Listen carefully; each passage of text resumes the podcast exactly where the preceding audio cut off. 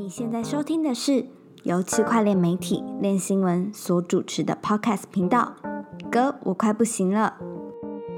本节目由 FTX 交易所赞助播出。FTX 是一间领先产业、提供创新产品的交易所，包含合约交易、期权、股权通证、预测市场以及杠杆代币等等。FTX 最懂交易员的交易所。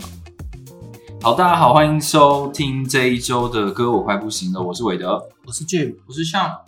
呃，上一周呃，连续了好几周都有讲一些灵异的话题啊，因为毕竟就是谢董是我们的灵界侦探，就是小灵通这样子。那呃，维尼继这个区块链 练新闻小老师维尼他的这个问题解决之后呢，呃，我们就证实说，比如说他上班迟到这件事情，应该是跟被附身有关系的。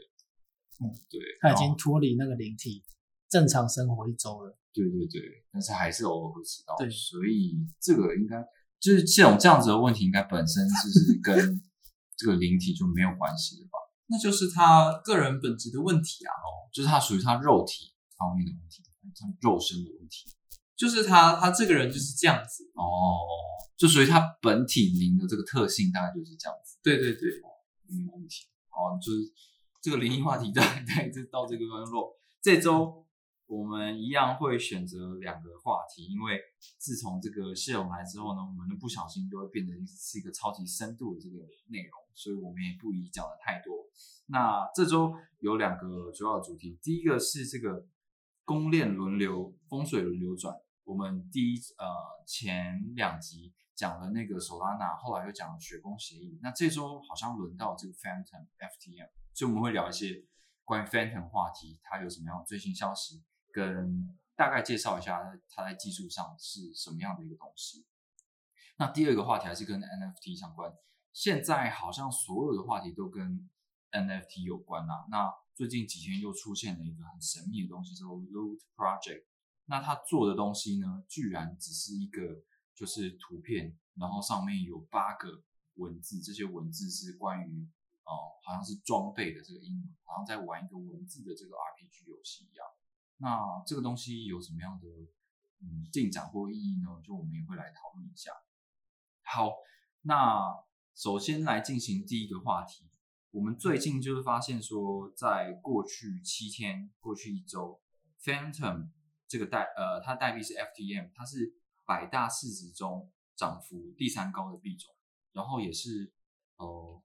我们这两周以来呢，继 Solana 还有雪峰协议，另外一个开开启这个大涨的一个智能合约攻略，这样，嗯，就是两位有看有看到这这这个现象吗？因为它好像也是最近才开始开始涨的。我有看到，就是我知道 Fenton 它最近有些动作，就是因为 follow 这个 Andrew Conjure 它的这些动向，他们要 Keeper 三 R 啊这种。这种新的代币协议，而且我觉得 Phantom 这个链其实蛮有意思，它就是一个很有意思的 DAG base 资源 Smart Contract，然后在韩国很 popular 的一条公链，它起来是可以被预期的。好的，好，那俊，你有注意到这个这个现象吗？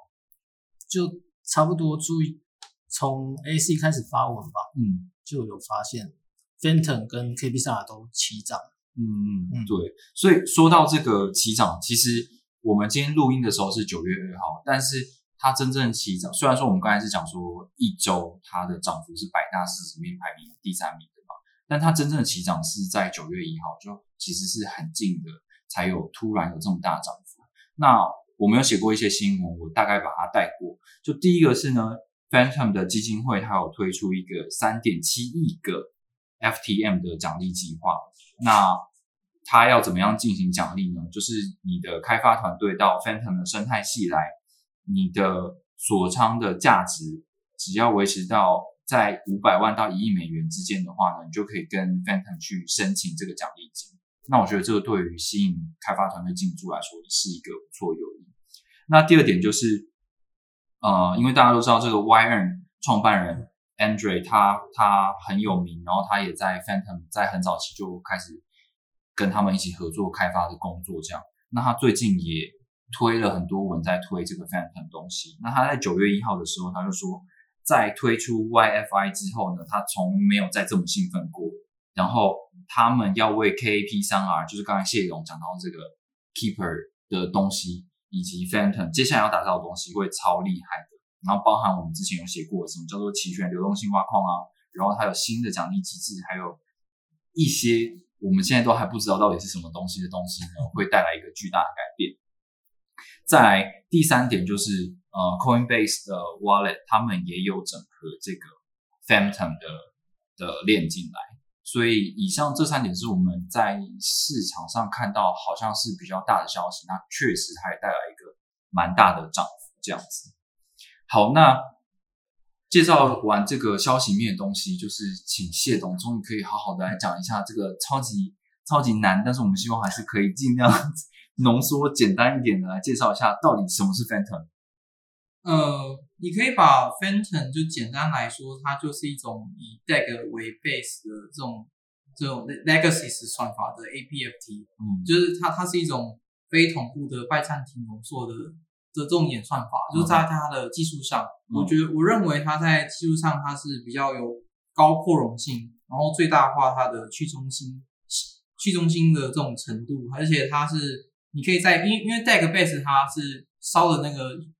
gas fee 算是最算是理论上应该是最低低的。对对对，我想问一下，因为上周我们有在聊那个雪崩协议嘛，然后雪崩协议它也是用的也是某某一种类型的拜占庭，那他们有什么不一样吗？呃，雪崩协议它用的是 Snowman 的那个 protocol，它、它的拜占庭协议会是 PBFT，嗯就是 asynchronized 的的这种 BFT 啊，它有点像就是呃，我走完走完一圈，然后才会 consensus，然后在上周上周那种就是我在内部这样子这样子，有点像是我一点一点一点一点一点一点，然后去把全网做一个 block，然后就共识。但是这种有点像是它是一条链链到某某一条，就是一一环环环形之后，它就变成共识。哦，很好哦。所以有项无款 DAG DAG 对，我觉得这个东西已经听很久了，但是我其实从没有办法了解过 DAG 到底是什么样的东西。反正它听起来就是它的步骤比较简单，它它所需要的呃共识参与的数量会比较少，然后就可以达到一个验证结果这样子吗？对，就是它的验证的那个共识方法，它是比较简单，可以去突破的。嗯就是其实 Fenton 它在有关于这个它的 consensus 这种问题，就是它的共识算法是在一八年就提出来的，但是那时候就一直没有很大的人去使用它，可能还在测试。嗯。最近是真的比较偏向跨链，像是大家都有听过那个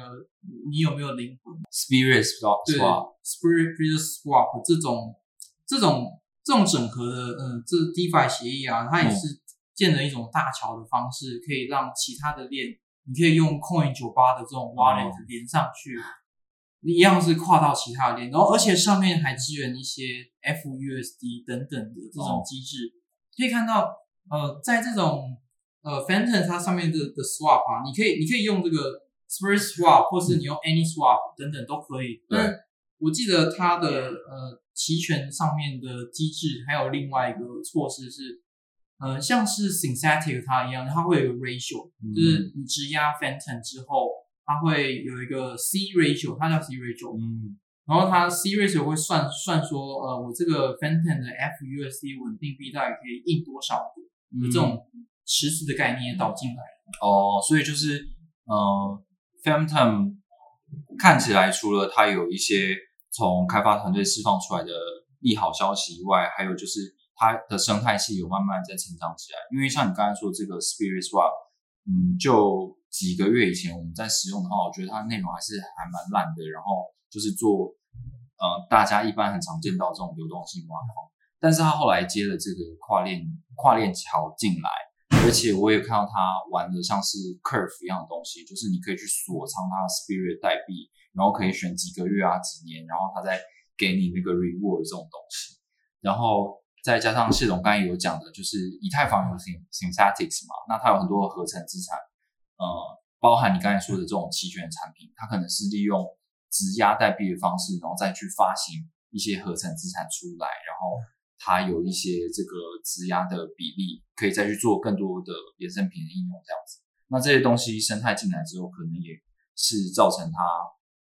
呃生态进一步蓬勃发展原因吧。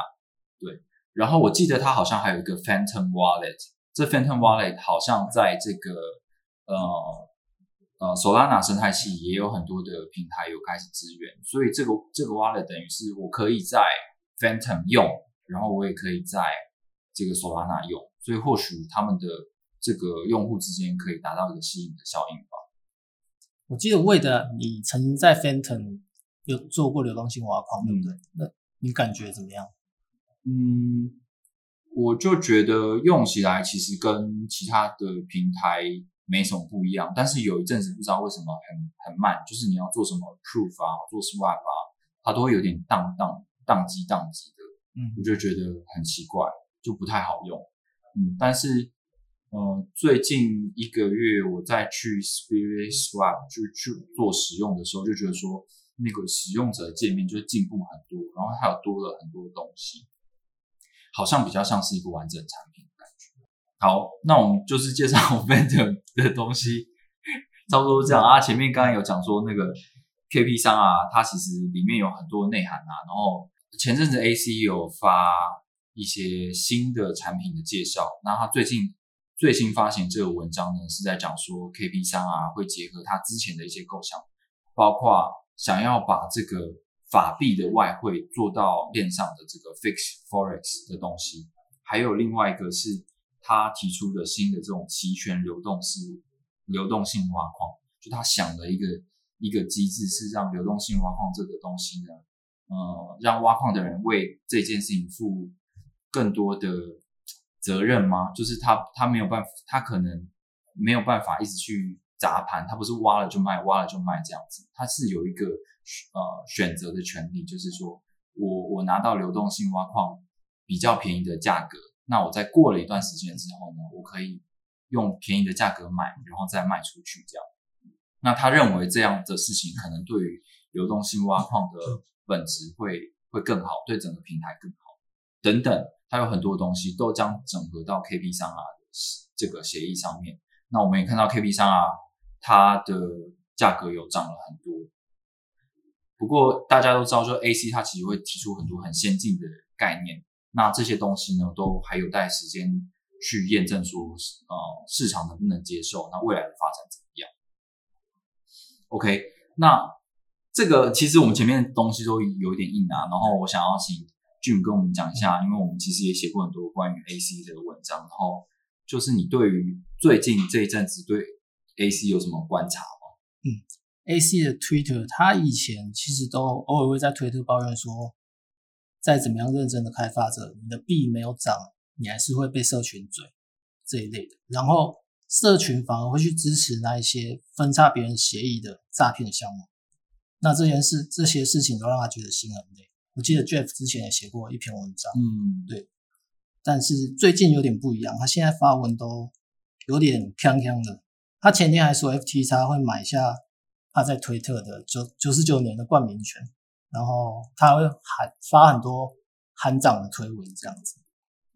对，我觉得他 AC 好像跟以前风格不太一样。对，对，就是他会说，呃，可能因为 FTX 真的是买下太多明星名人的那种冠名权的，然后就他他昨天就发了一个东西说，呃，FTX 买下他的冠名权，当然是开玩笑，然后也有点嘲讽这样，嗯、跟他以前的风格真的是蛮不一样。我我不知道他是不是，呃，因为他之前一直在思考说，怎么样一个项目才是成功的、啊，在 DeFi 要做什么样子对，这这这些就是他以前会发的文章。对对对，那或许他有悟到一些什么吧，就觉得说好，我要我要不要被人家骂，然后我又可以把一个项目做得好，然后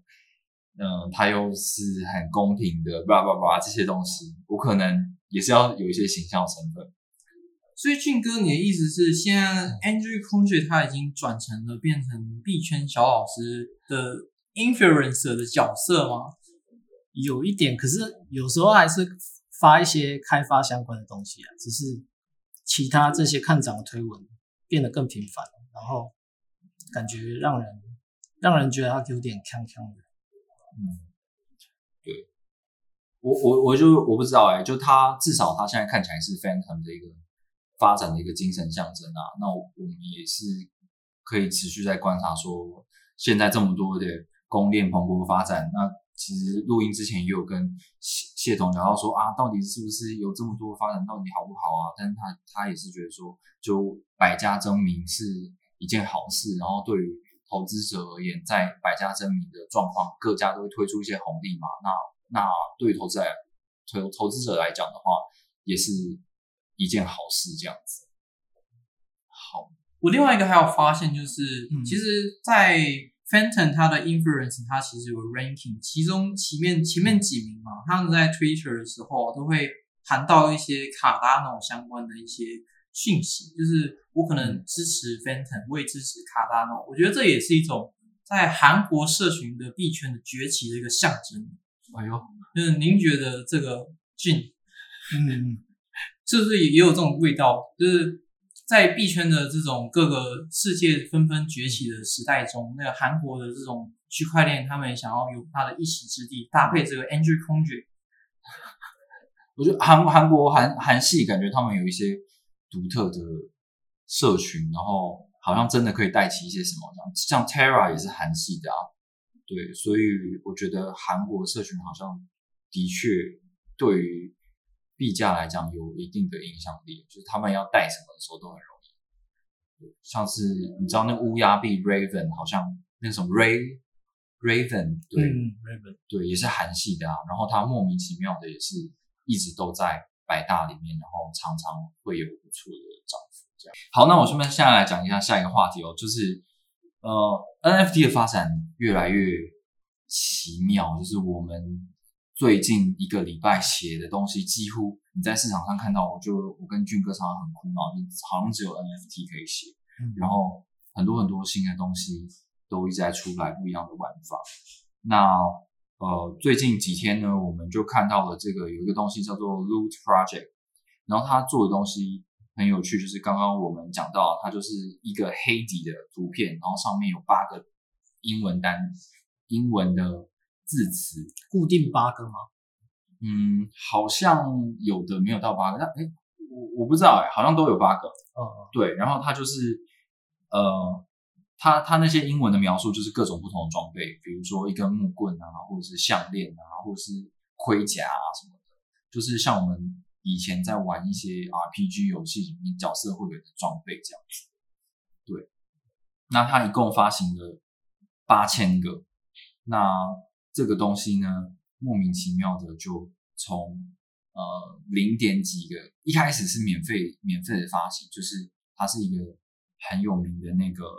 呃 Twitter 上面的 KOL，他他在他的推文上面写说，哦，我接下来会做这样的一个实验，那他也公布那个合约，让大家自己去 mint，就是去创建这个东西，然后是不用钱的。但它很快价格就从零点零几，然后过了几天之后就变成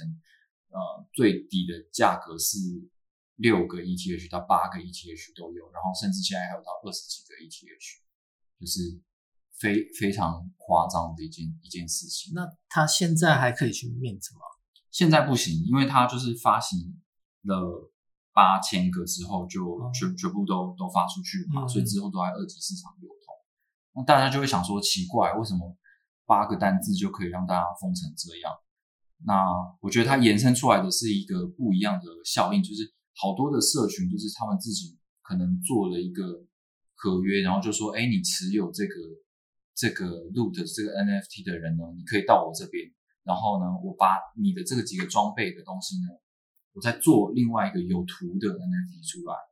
或者是说我你到我这边，你有这个的，我可以帮你的这些装备的一些数值，比如说这你拿到这个武器，你的攻击力有多少，就我可以帮你创建出来。就很多的人在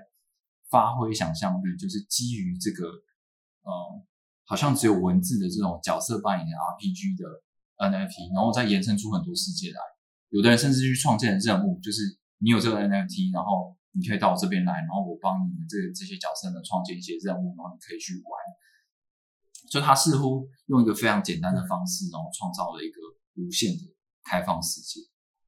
那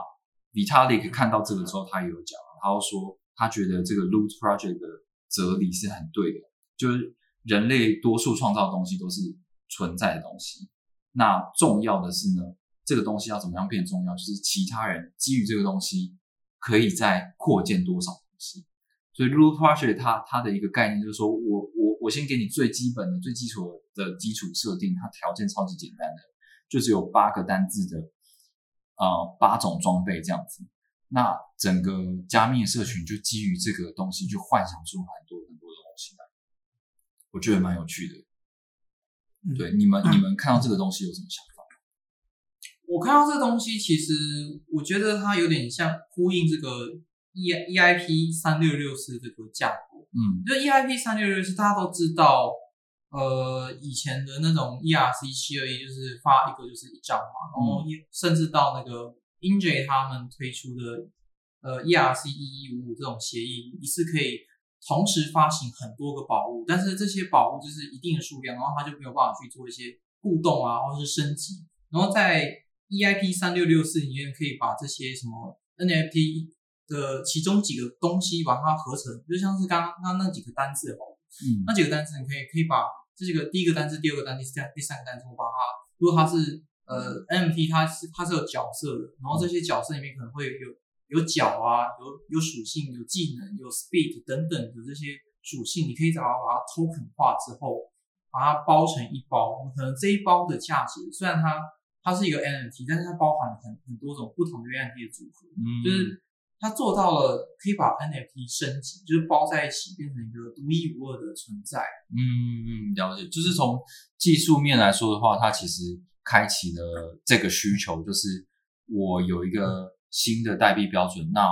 我在同一个 NFT 里面，我是可以加更多配件，然后更多的变化，它可以升级的，更符合这个这个游戏世，感觉像是一个游戏世界的一个概念这样子。对，在这种 Meta NFT 的世界里面啊，可能每个装备都是一百块，但是你把这八大装备，就是大家都玩过呢，英雄联盟 L O L 怎么配装啊，很重要。嗯我这一百块一百块，然后配起来加起来等于八百毛，不是？嗯，我加起来可以打赢的网，所以是两万。嗯，这一包就产生了它新的价值，就是 Meta NFT 之后产生新价值的这种概念。嗯，就是为什么它它只只给一些像 Root 只给一些元素，嗯它后面会长出新的很多 Metaverse 的宇宙。嗯，对啊，我觉得这个东西好像虽然它是一个很好很原始的概念，然后很实验性的东西，也有很多人批评他说这是什么鬼这样，可是它的确是开放了整个加密社群的想象力。那俊哥看到这个时候，你有什么样的想法吗？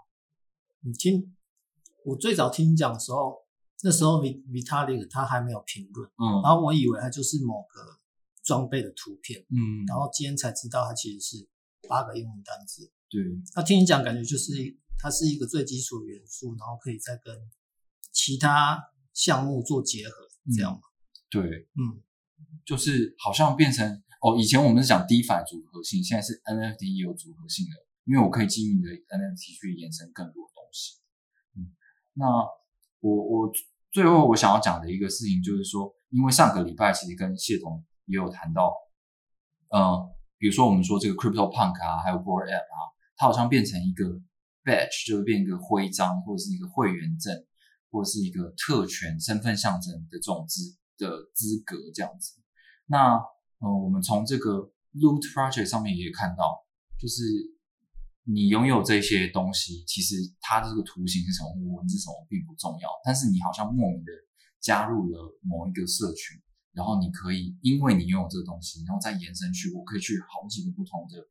一基于这个这个 NFT 的 project 去玩，或者得到一些权利这样子。我觉得这这个是 NFT 发展一个很特别的东西啊。就我今天甚至看到有人跟我介绍说，呃，因为这八个单字里面都有一些呃特殊的装备嘛，那其中某一个装备呢，就有人做了一个平台说，你的这个 Loot 的 NFT，如果你有这个装备的话，你就可以参参加到我们的这个论坛里面，就只有你你才有这个装有这个装备的那一张 NFT 才可以哦。所以他们马上就做了一个族群划分，就是在这个 NFT project 里面还有族群划分，就是我觉得就是这样子，这个特殊资格会做出让大家有很多很多的想象。我觉得未来甚至会会有借 NFT，然后来去做一些像是我我我跟你借一天，然后去参加什么游戏来打打完这些其他的对手，嗯打完之后再还你的这种生意可能会出现，没错就这样，新的生态。没错。我们之前有写过一个文章，是 Coinbase 的一一个人，好像也是俊哥写的嘛，就是他在讲说，现在开始有一些平台可以出借那个 Board App，还有那 Crypto Punk 这些东西，就借人家，比如说一个月或一个礼拜的时间，嗯让他去干嘛？那想想想看，如果这些头像以后是，比如说你要有 Crypto Punk，你才可以参加一个很秘密的、很屌的一个项目的话，那这个东西可能这个租借服务可能就变得非常有价值，因为拥有者不见得想要参加这些。好，那这周的两个话题就到这边。如果大家有什么东西想要延伸或者跟我们讨论的话，欢迎到我们的脸书来跟我们互动。那这一周的歌我快不行了，就到这边，谢谢大家，拜拜。大家拜拜。大家拜拜。